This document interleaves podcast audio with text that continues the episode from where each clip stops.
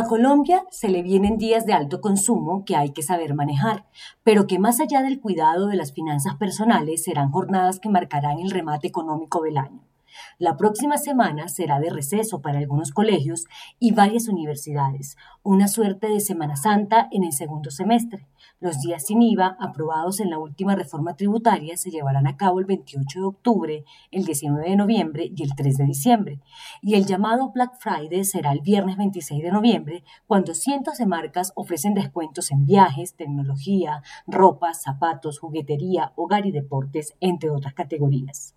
Y si a esta jornada se le suman la tradicional Halloween, el 31 de octubre, la Noche de las Velitas, el 7 de diciembre, las novenas navideñas que comienzan el 14 de diciembre y van hasta la Nochebuena, el 24 de diciembre, la noche vieja, el 31 de diciembre y se finaliza con el puente festivo de Reyes el 10 de enero, no se puede discutir que al país económico se le viene un auténtico tobogán de consumo, que se debe saber manejar desde la economía de bolsillo, aprovechar si es comerciante, ampliar su producción si es empresario y rodear y asegurar si es el gobierno nacional. Desde el punto de vista de los consumidores, lo primero que se debe tener en cuenta es que los intereses de los bancos están subiendo y nunca se puede llegar a un sobreendeudamiento que lo lleve a problemas mayores.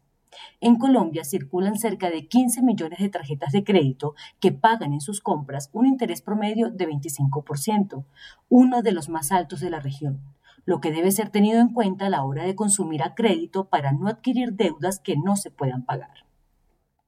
Lo otro es que más de 8 millones de personas recibirían la prima de diciembre, un salario considerado como prestación social que equivale a 15 días de salario que por lo general es destinado al consumo. Sin duda alguna se vienen días de total normalidad sanitaria que ayudarán a que el retorno a los días de prepandemia llegue recargado.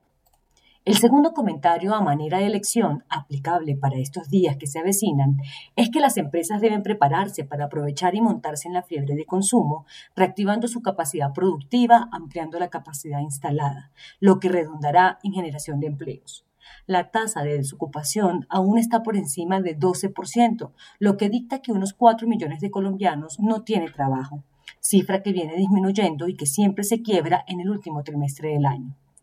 La vacunación, la normalidad cotidiana y los incentivos para reactivar el consumo, con todos esos días de descuentos y de jornadas de precios bajos, harán que el desempleo esté ligeramente cercano al 10%.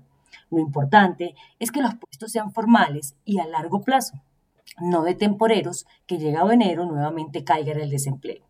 La última lección es al oído de los gobernantes y de las instituciones de control y vigilancia, quienes deben velar para que la noticia, el hecho real, sea la reactivación, la generación de empleo, el disfrute y la fiesta de regreso a la normalidad. No los robos, las estafas digitales, los precios mentirosos y todos esos pecados que siempre empañan las jornadas de consumo y de fiesta. Es un buen momento, quizá irrepetible, pero los actores deben poner de su parte para que todo salga bien.